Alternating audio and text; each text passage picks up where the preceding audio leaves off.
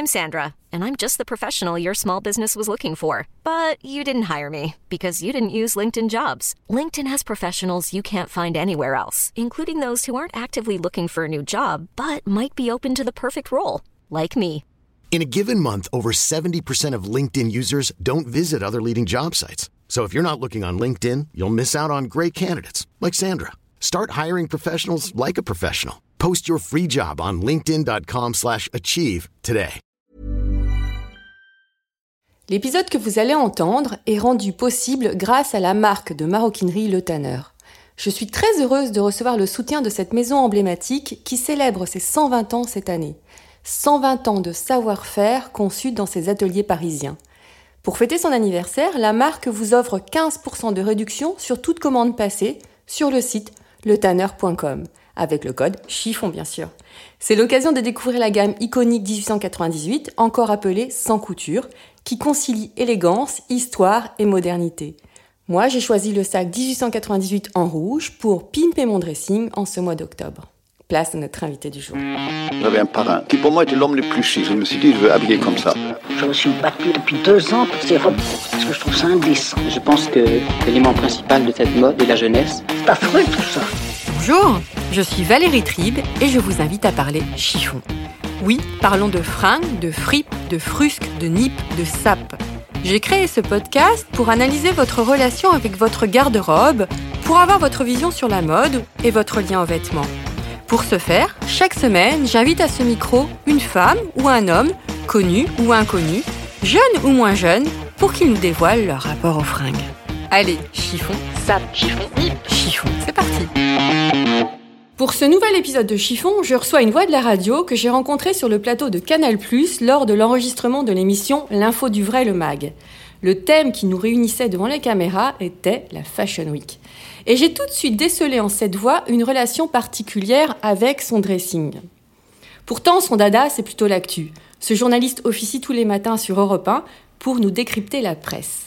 Avant d'être journaliste, animateur radio et chroniqueur, ce grand monsieur d'un mètre 89 a été DRH. C'est l'émission Arrêt sur image qui lui a mis le pied à l'étrier médiatique. Voyons qui se cache derrière cette voix, au ton souvent décalé et drôle? Mon invité est arrivé à notre rendez-vous vêtu d'un pull col roulé marine, un jean gris et des boots. Bonjour David Ebiker. Bonjour. Alors, ai-je eu du flair avec la mode? Un petit peu, ouais. Un petit peu. C'est pas que j'ai euh, une, une armoire ou un dressing très fourni, en marque ou autre chose, mais euh, la, la- mode a toujours été euh, présente à la maison parce que ma mère était couturière. Et puis, vous avez aussi deux filles. J'ai deux filles, et évidemment elles sont ados, donc elles sont assez sensibles euh, à l'offre euh, de prêt-à-porter pléthorique qui, euh, qui engorge les magasins et vide mon porte-monnaie. Euh, tout, tout à l'heure, vous m'expliquez que votre jean gris euh, a une particularité. Ah oui, alors j'ai un jean gris qui, euh, qui est euh, en, je sais pas comment on appelle ça, en dénime extensible. ou quelque chose-. En élastane. Et c'est une matière très pratique parce que elle, elle, elle épouse vos formes et l'évolution de votre poids. Et donc je peux grossir euh, comme je veux. C'est marrant qu'un homme me parle de ça, en fait. Bah non, vous savez. Souvent, les- c'est une obsession féminine. hein. Non, c'est déjà le mot obsession est peut-être un peu fort, mais enfin aujourd'hui tout le, tout le monde surveille son poids parce que euh, c'est bon pour la santé. Puis à partir d'un certain âge, euh, il faut faire attention. Donc euh, voilà, mais moi j'aime bien ces jeans parce que je les trouve bien coupés. Alors, j'ai lu plusieurs choses sur vous. J'ai retenu quelques petites anecdotes qui ont un lien avec le fr- les fringues et chiffons. J'ai vu que la première fois que vous avez cassé votre tirelire, c'était pour vous acheter un t-shirt jaune Nike. C'est vrai. C'est vrai, c'était dans les années 80. Nike était déjà une marque assez réputée. Je jouais au tennis à l'époque. Et donc, euh, il y avait euh, des, marques de, sport euh, très populaires auprès des, jeunes gens déjà, ce qu'on appelait le sportswear. Et Nike en faisait partie. Et je me souviens que pour aller jouer au tennis, j'aimais bien avoir mon t-shirt Nike. Et est-ce que c'est vrai que le jour où vous êtes senti le plus ridicule, c'était avec un jean couleur neige? Euh, rétrospectivement, oui, mais je pense que l'époque, à l'époque où je le portais, euh, euh, je devais être très content de moi. Rétrospectivement, quand j'ai vu ce jean revenir assez rapidement et provisoirement dans la mode il y a quelques années, je me suis dit, mon Dieu, cette horreur revient. Et ça revient l'été prochain. Ça revient l'été Voilà. prochain. Le jean neige en été. Voilà. Bon, bah, c'est pour lutter contre le réchauffement climatique. pas mal. Et la chemisette Honolulu, vous en souvenez? Ouais, mais ça c'est plus récent en fait. Enfin, j'ai eu une chemise euh, hawaïenne dans les années 80 toujours. Et j'en ai racheté il y a 2-3 ans à l'occasion de soldes chez Célio. Et j'ai vu une chemise totalement bariolée et qui avait cet immense avantage, même si elle était de mauvais goût, euh, c'est qu'elle coûtait 10 euros. C'était vraiment des fonds de carton, de stock, de je ne sais quoi.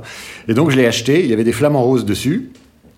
Et quand je l'ai mise, euh, j'ai eu l'impression d'être un peu Magnum dans la série. Et euh, je me suis pris pour Magnum et donc j'étais très content de ma chemise hawaïenne. Vous voyez, euh, ça tient un peu le bonheur. Pourtant, votre chien Charlie ne ressemble pas tellement à Zeus et Apollon. Non, Charlie, c'est un cavalier King Charles que ma femme m'a offert euh, enfin elle me l'a offert, elle nous l'a offert euh, sans mon consentement, euh, quelques jours après la mort de mon père et les attentats de, Charlie. Charlie et la supérette cachère, c'était début 2015. Et mon père était mort un 25 décembre, un 24 décembre 2014. Et pour essayer de sortir du deuil et de cette période absolument mortifère et horrible à la fois au plan individuel mais sur le plan collectif, euh, ma femme est partie un après-midi, moi aussi je suis allé me balader. Quand je suis rentré à la maison, elle était revenue. Et j'ouvre la porte et derrière la porte, euh, il y avait ce Charlie qui n'avait pas encore son nom et c'est mon beau-frère qui a eu l'idée, vu que c'est un cavalier King Charles, de l'appeler euh, Charlie, sans doute en hommage aux victimes que nous, auxquelles on pense évidemment, mais aussi parce que c'est un cavalier King Charles. Et c'était un 10 janvier et le lendemain, il y avait cette grande manifestation, place de la République. Euh, et je suis Charlie et tout ça. Voilà. Donc c'est, euh, je crois qu'il y a beaucoup de chiens qui s'appellent Charlie euh, depuis depuis cette époque. C'est une très belle symbolique. Quel est votre style? Ben je sais pas. Je sais pas. vous savez, les vêtements, on, on s'y met euh, comme ça, et puis il y a des, pardon, y a des vêtements qui, qui, vous collent à la peau, qui restent, euh, qui restent euh, sur vous, qui reviennent, que vous portez tout le temps. Et puis il y a ceux que vous achetez, que vous allez laisser dans votre penderie parce que c'est un coup de tête, du genre la chemise hawaïenne, mais vous n'allez pas les porter régulièrement. Donc moi, mon style, c'est plutôt des vêtements sombres, plutôt du bleu marine, du noir, du gris et des boots. J'aime bien les boots. Je reviens à la chemise. Tout à l'heure, vous avez dit que c'était de mauvais goût. Pourquoi? Oh, parce qu'elle était un peu trop colorée, un, trop, un peu trop bariolée, mais chacun a son mauvais goût, il n'y a pas de mauvais goût absolu, encore que. Euh, mais tout de même, euh, il y a des choses euh, dont on se dit, bon, je ne mettrai pas ça pour aller au bureau, quoi. Est-ce qu'il y a une tradition vestimentaire familiale chez vous? Oui, il y en a une, il y en a une, ça me vient comme ça, mais plus jeune, je piquais des chemises à mon père. J'avais la flemme de repasser les miennes, donc euh, les siennes, il les repassait lui-même. Et donc, euh, parfois, je lui piquais et ça le mettait dans une rogne impossible parce qu'il se levait le matin, il n'avait pas de chemise, il devenait dingue. J'imagine. Euh, voilà. Mon père aimait bien s'habiller, il aimait aussi bien se déguiser, qui est quelque chose. le déguisement, c'est quelque chose qui m'a transmis, j'adore ça. Euh, j'adore me déguiser. Je me suis fait faire un costume léopard il y a quelques années que je mettais dans des soirées karaoké, enfin un truc un peu un peu dingue. Mais pas au quotidien, pas euh, pour aller bosser. Euh. Non, non, non. Qu'est-ce que oui Et puis il y a ma mère. Ma mère a été. C'était brodeuse. Hein. Elle, était brodeuse dans la haute couture. Elle a brodé. Chez le Sage, on peut voilà, dire. elle a brodé chez le Sage. Elle a brodé chez le père du délinquant Jacques Messrine, qui était un grand brodeur parisien dans les années 50 et 60. Euh, et, donc, elle, euh, elle maniait très bien ses techniques de broderie. Elle continue d'ailleurs, mais elle brode des tableaux aujourd'hui. Et, euh, et, donc, ma mère avait des, des, mains en or et elle a toujours été à la fois bricoleuse, couturière, décoratrice. Et elle s'est toujours habillée elle-même. Elle, m'a même habillé, moi, à une époque. Et comme un con, euh, je voulais des marques. Et donc, quand ma mère me faisait Vous un blouson... quel âge à l'époque? Oh, j'avais 12-13 ans. Et quand ma mère me faisait un blouson ou une saharienne en jean, c'était jamais assez bien, c'était jamais aussi bien que les marques. Mais rétrospectivement, je m'aperçois que c'était bien mieux fait que certaines marques. Vous avez grandi, si je ne me trompe pas, à Marseille J'ai grandi en Normandie, enfin je suis né dans, en banlieue parisienne, ensuite j'ai habité la Normandie, et ensuite mes parents, pour la période importante qu'est l'adolescence, ont vécu euh, à Marseille. Donc moi j'ai grandi adolescent à Marseille entre 1981 et 1987, qui est la date de l'obtention de mon baccalauréat. Que pensez-vous justement du mythe de la Parisienne, puisque vous avez vécu à Marseille, vous avez grandi là-bas, en arrivant à Paris Est-ce que cette Parisienne est si différente de la Marseillaise?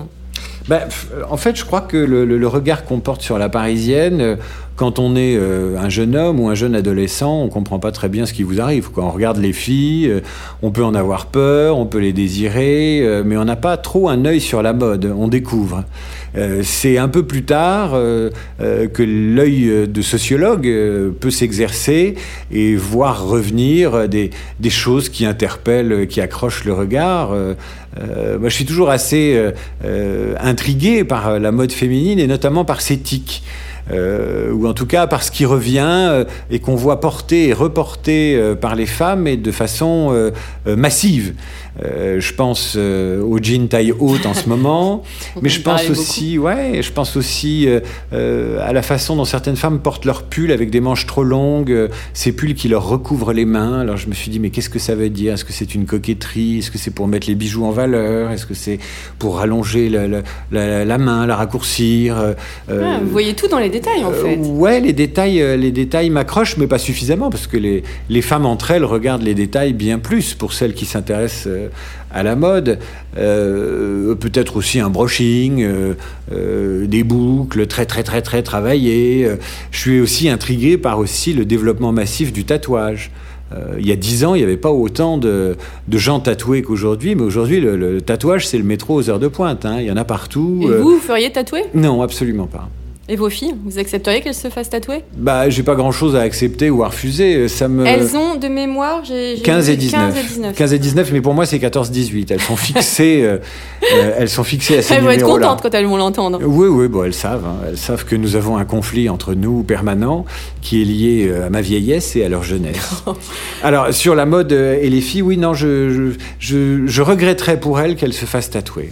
Et justement, vous, euh, vous donnez votre avis sur leur choix vestimentaire J'ai essayé, mais ça sert à rien. Ah, c'est pas. Non, Ou elles viennent pas vous dire, euh, papa, regarde comment je suis habillée Ah non, absolument pas. Et avant Absolument de sortir, pas. elles se cachent, au contraire, pour Oui, oui, sortir oui, elles, elles ont tout fait. Elles se sont changées dans la cage d'escalier, euh, elles ont piqué des affaires à leur mère, elles me piquent des affaires, elles me déforment des pulls. euh, tout est possible et c'est un, un, c'est un conflit sans foi ni loi de leur côté. Et de même avec votre femme, est-ce que vous lui donnez votre avis sur sa façon de se vêtir? Elles me le demandent. Et si vous lui dites euh, je n'aime pas, elle le prend comment? Euh, alors, comment elle le prend? Ben, Ça dépend de la question. Est-ce que les questions sont orientées? Est-ce qu'une femme demande à son mari euh, comment tu me trouves pour qu'il lui dise je te trouve très belle ou pour qu'il lui dise la vérité? C'est toujours une question de dosage et de, et de, de psychologie. Et à contrario, si elle, elle vous dit euh, non mais j'aime vraiment pas comment t'es habillée, Ah, moi je l'écoute. Moi je l'écoute. donc vous voulez vous changer direct? Ah oui, immédiatement. Vous faites radio et télé dans la même journée? Mm.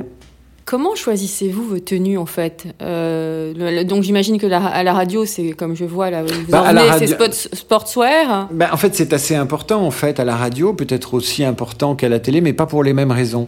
Quand vous vous levez à 3 heures du matin et que vous allez faire une revue de presse à la radio et que vous allez euh, trier dans l'information et les journaux euh, des choses importantes, parfois plus légères ou plus futiles, mais enfin c'est l'actu, donc ça, dé- ça déconne pas. Vous avez besoin d'être bien dans vos vêtements, donc il faut mettre euh, effectivement ce fameux jean élastique qui va éviter de me ceinturer. Il faut mettre éventuellement un t-shirt avec un gilet par-dessus ou un pull. Euh, Il faut être bien. Donc euh, le vêtement de la radio et du matin, entre 3h et, et 9h, euh, c'est un vêtement confort. Et après, vous rentrez vous coucher, c'est ça Alors ensuite je rentre, je me couche. À l'heure où nous parlons, je devrais être au lit, mais euh, c'est... Je ne vais pas vous retenir Ça, longtemps. ça, ça va pas durer, oui, je sais. Euh, et ensuite, pour Canal+, bah, euh, à Canal+, on voit, on ne voit que mon tronc. Mais, la bras. dernière fois que je vous ai vu, vous étiez en costume. J'étais, j'étais peut-être en costume où j'avais un blazer ou une veste. On vous habille Canal Plus a tout ce qu'il faut pour m'habiller, mais je dois dire que je préfère m'habiller moi-même. Éventuellement, je leur emprunte une chemise si j'estime que la mienne est froissée ou tachée. Je crois que vous avez un problème avec leur passage. Hein. Euh, deux fois vous m'en parlez. Bah oui, non, mais en fait, c'est Canal Plus qui a un problème avec leur Ah passage. Enfin, je veux dire, ils veulent que les chroniqueurs et les journalistes qui sont à l'antenne, et c'est bien normal, soient impeccables. Ça veut pas dire luxueusement vêtus, mais ça veut dire euh, impeccable. Pas un pli. Pas un pli, euh, pas de rayures, euh, parce que ça bave, et qu'ils aient un minimum de, de allez, j'ose pas dire d'élégance, mais enfin que, que tout cela soit se tienne, quoi. C'est vrai qu'il ne faut pas mettre de verre à l'antenne. Du verre à l'antenne, j'ai jamais entendu ça, mais enfin pourquoi pas. De toute façon, j'en mets très peu. C'est vraiment une des couleurs que je ne mets pas. Alors justement, quel est le vêtement que vous ne porterez jamais?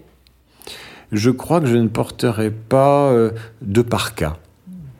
Je veux dire euh, la parka euh, classique. Avec la fourrure sur le, le col Euh, non, parce que ça, ça peut être une doudoune matelassée. euh, Je crois que je porterai pas un parka sans forme, en fait. Vous voyez, le, le parka des hommes politiques, Ah qui est un truc qui n'est ni une doudoune, ni une saharienne, euh, mais qui est un, la parka, la parka sans forme pour faire du scooter ou des choses comme ça, qui peut être très pratique. Hein. protège. Mais moi, ouais, mais moi j'ai besoin peut-être d'un vêtement qui raconte une histoire ou qui me permette de m'identifier euh, à un héros, à un inspecteur, à, à un aventurier que je ne serai jamais. Mais euh, voilà, donc euh, à contrario, euh, un joli manteau, euh, un beau blouson, euh, euh, un imperméable. Quelque chose de euh, bien stru- structuré, peut-être Oui, plutôt, ouais, Est-ce que vieillir vous fait peur? Ah oui. Mais alors, vieillir me fait peur pour... euh, en ce moment, là, je vais, je vais avoir 50 ans et, euh, et, et ce qui me fait peur, c'est de me dire, dans 20 ans, j'ai 70 ans. Ça, c'est un truc... euh, parce que 70 ans, c'est pas n'importe quel âge. Euh, 70 ans, bon, on va vous dire, ah, mais c'est jeune, c'est le début de la vieillesse, c'est formidable, etc. 70 ans, c'est quand même le début des emmerdes. Mon père est mort à 74 ans. Euh, à 70 ans, euh, euh, votre espérance de vie euh, devient petit à petit euh, du bonus, quoi. Euh, donc se dire dans 20 ans j'ai 70 ans alors que j'ai pas vu passer les 20 dernières années est un truc qui m'effraie assez. Parce que je trouve que la vie est belle euh, même si euh, je suis hypochondriaque même si j'ai tendance à m'angoisser pour rien euh, c'est quand même euh, se sentir à peu près en pleine forme et se dire euh, dans 20 ans t'as 70 ans est un truc un peu euh, sinon les rides je m'en fous un peu Euh, Mais Parce que quand on fait de la télé, euh, on voit que certains hommes de la télé se font botoxer. Hein. Ouais, non, ça, ça m'arrivera pas. Euh, ça fait dix ans que je me dis, mais est-ce que je me ferais des implants? Est-ce que je me ferais des implants? Ah, vous voyez pas, vous, parce que je suis face à vous, mais je suis, euh, je commence à dégarnir euh, assez franchement euh, euh, derrière, et c'est un truc auquel je pense. Mais bon, euh, voilà, plus le temps passe, moins j'y penserai, j'en suis sûr. Que pensez-vous du mot être à la mode? C'est un mot absurde. Personne ne dit j'ai envie d'être à la mode. Personne ne dit je suis à la mode. Je crois qu'on le pense inconsciemment, euh, mais personne ne vous dira je suis comme les autres. Personne ne vous dira je suis conformiste. Personne ne vous dira je suis à la mode. Personne ne vous dira j'ai acheté des Stan Smith parce qu'il faut les porter ou parce que les autres en ont. La mode, c'est quand même la rencontre d'un secret intime avec un secret collectif. Quel est votre dernier achat? Mode, hein? Je crois que j'ai fait, euh, j'ai racheté des chemises parce que j'avais des, ch- des chemises qui commençaient à être un peu élimées. Donc j'en ai acheté 4-5 d'un coup, des chemises blanches. Et de façon plus précise, ce doit être des boots euh, chez un faiseur qui s'appelle Pete Sorensen et qui fait des, des jolis boots. Faiseur, c'est- vous les faites faire sur mesure Non, pas du tout, mais lui, il les fait. Ah, d'accord. Il les fait faire, euh, pas sur C'est mesure. un mais enfin, artisan, en fait. Voilà, c'est un créateur. Voilà, c'est un créateur. Et donc, il fait faire en assez petite quantité, puisqu'il n'avait pas mon, ma taille ni ma couleur en stock quand je suis allé le voir. Et donc, j'ai dû attendre deux mois pour, pour les avoir. Ça veut pas dire que c'est un produit de luxe, mais enfin, il les fait faire en Italie, dans un cuir spécial. Et gna gna. Vous privi- privilégiez la qualité à la quantité? Si on peut avoir les deux, c'est sûr. Et quel est votre prochain achat là? Est-ce que vous avez un truc un peu target en disant ah je veux Non, parce ça que je trouve que là, euh, euh, vous voyez, j'ai j'ai j'ai la Je me suis aménagé un placard parce que je me lève le matin très tôt et donc ce placard, il a fallu que je le sorte de la chambre conjugale pour pas réveiller ma femme quand euh, je me lève le matin tôt. Et euh, donc je me change à l'autre bout de la, à l'autre bout de la- l'appartement, euh, dans un, ce qu'on peut appeler un dressing ou en tout cas un, endroit où il y a des placards et rien que des placards. Et euh, quand je vois la tonne de pulls, de fringues, enfin de, de, de pantalons, de chemises, de trucs, je me dis bon, ça suffit quoi, ça suffit. Mais on dit ça et puis de temps en temps on, on craque. Mais là, je vois pas, euh, j'ai pas, euh, j'ai pas d'envie particulière parce que j'ai une tonne de trucs basiques, comme on dit. euh. Donc vous êtes plutôt raisonnable dans votre rapport aux fringues. Ouais, ou si j'en achète beaucoup, c'est toujours pas cher en fait. J'achète des trucs pas très chers. Quels sont votre, vos spots fringues justement? Vous pouvez citer des marques. hein. Ah ouais, ouais, ouais. Euh, écoutez, j'aime bien les pantalons chez Célio parce que vu ma taille et vu leur coupe, c'est idéal. J'ai jamais à faire d'ourlet, ils sont toujours bien coupés. Donc Célio, je trouve ça vachement bien. Pour les chemises, euh, je m'en fous.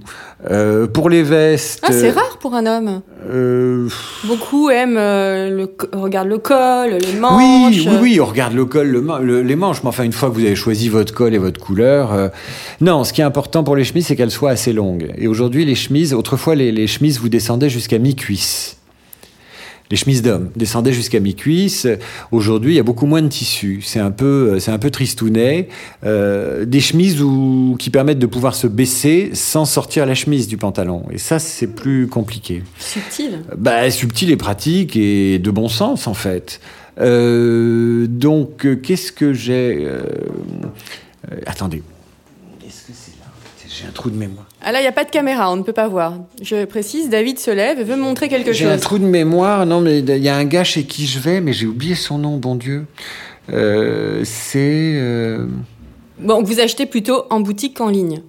Ah non, les deux. Les deux aussi Les deux, ouais. Des, des, des, des, des tennis, par exemple, ou des baskets, je vais les acheter en ligne une fois que je connais ma- la pointure correspondante. Euh, non, j'ai acheté des, des cintres sur Internet. Des cintres. Ouais, des dizaines et des dizaines de cintres euh, parce qu'il m'en manquait. Donc ça, je vais l'acheter sur Amazon, évidemment. Euh, principalement, je vais éventuellement acheter des chemises, euh, des chemises sans col pour l'été en lin. Je vais les acheter sur Internet. J'aime bien Internet pour acheter des trucs qui coûtent pas cher. Euh, des chemises à 20 balles pour l'été, des choses comme ça. Quelle est votre définition de l'élégance? Mais c'est une chanson, en fait. ah, C'est la première fois qu'on me le dit. Ouais, c'est une chanson de Serge Reggiani qui s'appelle Ce Monsieur qui passe. Je peux vous en lire quelques passages parce que je trouve que c'est une chanson magnifique sur euh, l'élégance. Elle est toujours sur quelqu'un d'autre, je trouve. En, en ce qui me concerne, c'est-à-dire que je me, je me sens rarement élégant en me disant t'es tiré à quatre épingles, parce que t'es chic, etc. Ça m'arrive deux fois par an. Pourtant, j'avais lu dans une interview que la première fois que vous êtes euh, trouvé élégant, c'était un mariage parce que vous portiez un costume. Oui, j'avais 18 ans et effectivement, mais dis donc, vous avez creusé, c'est vrai. Eh, c'est vrai, mais c'était un mariage et c'était il y a très longtemps. Et cette sensation euh, que le costume vous habillait, j'avais une cravate, je venais d'avoir mon bac. euh, C'est le début de la maturité, là. ouais, je me, je me disais, t'es un petit homme, euh, chouette. Alors, ce monsieur qui passe, Serge Reggiani, c'est lui qui la chante, mais il l'a pas écrite. Je sais pas qui l'a écrite. Cravate à pois, chaussures en daim, ce monsieur-là connaît bien son solfège. Il joue comme un Chopin des nocturnes en arpège, coupe au rasoir, ongles soignés, montre en sautoir, parfum discret, ce monsieur-là a la taille rêvée pour marcher dans la foule sans lever le nez. Et je voudrais être ce monsieur qui passe, ce monsieur qui passe et ne me voit pas, avoir ce regard où je ne vois trace du regret de qui, de l'ennui de quoi, qu'il me fait envie, que je voudrais être ce monsieur qui passe et qui n'est pas moi, moi dont je suis là, dans qui je m'empêtre, que je n'aime pas. Je voudrais être ce monsieur qui passe. Il a le sourire des gens satisfaits et dans sa tête d'où rien ne dépasse, tout est à sa place, tout est rangé. Voiture de sport, ski à Morzine, yacht aux Açores, le grand standing, je quitte tout, je veux vivre sa vie. Et puis je m'offre la mienne à n'importe quel prix, museau fripé, nez en avant, sourcils fâchés, les yeux tombants, mes folies douces et mes peines de cœur. Allez, je brade tout, le pire et le meilleur, que je vous aiderai, que je voudrais être ce monsieur qui passe, etc., etc. C'est pas mal, hein Très beau. Qu'est-ce qu'une femme élégante pour vous? Ben, C'est un poème. C'est un poème. C'est le poème de Baudelaire. La rue assourdissante autour de moi hurlait. Longue, mince, en grand deuil, douleur majestueuse, une femme passa d'une main fastueuse, soulevant, balançant le feston et l'ourlet. Agile et noble avec sa jambe de statue, moi je buvais, crispé comme un extravagant, dans son œil ciel livide où germe l'ouragan, la douceur qui fascine et le plaisir qui tue. Un éclair puis la nuit, fugitive beauté, dont le regard m'a fait soudainement renaître, ne te reverrai-je plus que dans l'éternité. Ailleurs, bien loin d'ici, trop tard, jamais peut-être, car j'ignore où tu fuis. Tu ne sais où je vais, ô toi que j'eusse aimé, ô toi qui le savais. C'est ça l'élégance. C'est très beau. Pour cette troisième si- saison de Chiffon, je termine toujours par un petit questionnaire de Proust Hum. à la Chiffon. D'accord. C'est très rapide. Attention, Ouais. ne réfléchis pas. Ah ouais, ouais. Si vous étiez une couleur, Bleu. si vous étiez une chaussure, Une boots. si vous étiez une matière, Allez, du velours, comme ça, alors que j'en porte pas beaucoup. si vous étiez un accessoire, Euh, ma montre. Elle a une histoire cette montre? Euh, non, pas particulièrement. C'est votre outil au quotidien. Voilà, ouais. Si vous étiez un parfum, Euh, si j'étais un parfum, euh, je serais bah, celui que je porte en ce moment. C'est pour un homme de Caron, sport. Si vous étiez un pull, un pull, un pull en cachemire, ben, c'est doux. Et j'ai découvert ça sur le tard quand j'ai eu les moyens de me les offrir, donc il y a très peu de temps. Euh, et, euh, et, voilà, c'est doux, c'est sympa, et c'est pour ça que mes filles me les piquent. Si vous étiez une femme Eddie Lamar. Pourquoi? Eddie Lamar, elle a une histoire incroyable. Elle, euh, elle est née, euh, euh, je crois, en Autriche. Euh, en Autriche, elle a voulu faire l'actrice toute euh, tout de suite. Euh, c'est la première femme qui, je crois, devant une caméra dans les années 20, à l'âge de 18-19 ans, va simuler l'orgasme féminin. Ça va faire un scandale. C'est osé. Euh, son père lui dit on rentre à la maison parce qu'elle est allée voir le film avec son père et ses parents. Il lui dit on rentre à la maison et puis elle dit moi je veux faire du cinéma. Euh, elle rencontre dans les années 20 des gens euh, qui lui disent oui tu vas faire du cinéma et puis elle traverse l'Atlantique dans les années 30. Mais si, je vous raconte de mémoire un podcast de Culture absolument formidable. Et elle arrive à Hollywood, elle fait des films à Hollywood euh, et et c'est une femme qui avait la langue bien pendue et qui voulait devenir productrice, ce qui était impossible à, À l'époque. Et euh, donc elle, euh, elle va devenir productrice. Elle va, euh, elle va rencontrer un gars qui va un peu la coacher. on lui dit faut te faire refaire ceci, te faire refaire cela. Elle refuse. Pendant la guerre, elle va inventer des systèmes de brouillage avec ce complice qu'elle va proposer au sortir de la guerre à l'armée. On va lui dire non, on veut pas de tes inventions. Elle va faire. Elle avait un atelier où elle bricolait. Elle adorait bricoler. Et puis sa carrière à Hollywood va se terminer au début des années 60, euh, fin des années 60. Enfin, Eddie Lamar, c'est quelqu'un. Et d'ailleurs, quelqu'un qui revient aujourd'hui. Je crois que Pénélope Bagieux lui a consacré Oui. quelques planches de bande dessinée euh, comme une euh, comme une femme puissante, une actrice glamour, mais pas seulement, une fille entreprenante, Une femme indépendante. indépendante aussi, euh, qui a collectionné les amants. Enfin, il y a mille anecdotes sur Eddie Lamar et en plus ce nom un peu spécial, Eddie Lamar, c'est quelque chose. Merci infiniment, David. Merci à vous. Je tiens à remercier aussi les partenaires de cet épisode, le Tanner ainsi que le magazine Gradia. Je vous dis à la semaine prochaine. En attendant, ne vous prenez pas la tête avec vos fringues et portez-vous bien.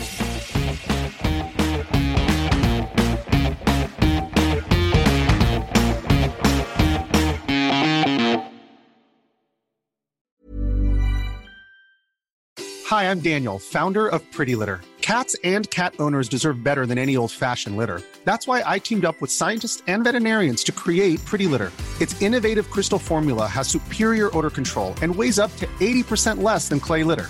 Pretty Litter even monitors health by changing colors to help detect early signs of potential illness. It's the world's smartest kitty litter. Go to prettylitter.com and use code ACAST for 20% off your first order and a free cat toy. Terms and conditions apply. See site for details.